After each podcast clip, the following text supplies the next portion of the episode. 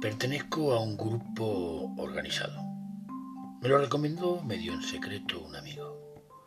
Nos reunimos en un pequeño local casi abandonado que en otros tiempos sirvió de almacén para una empresa de mensajería.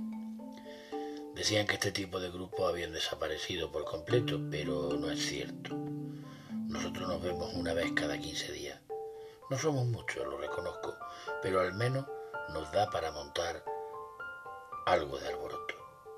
No es que seamos clandestinos ni nada por el estilo, pero lo cierto es que cada vez cuesta más que alguien comprenda tus intereses.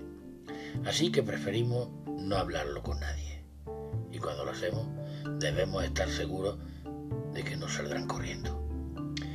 Unos se encargan de conseguir el material que entre todos seleccionamos para cada acción.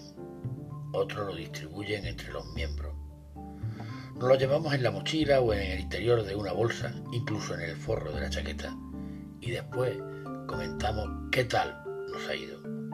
Siempre hay alguien que lo prepara todo de antemano, un ideólogo, alguien que investiga, busca información y la transmite al resto.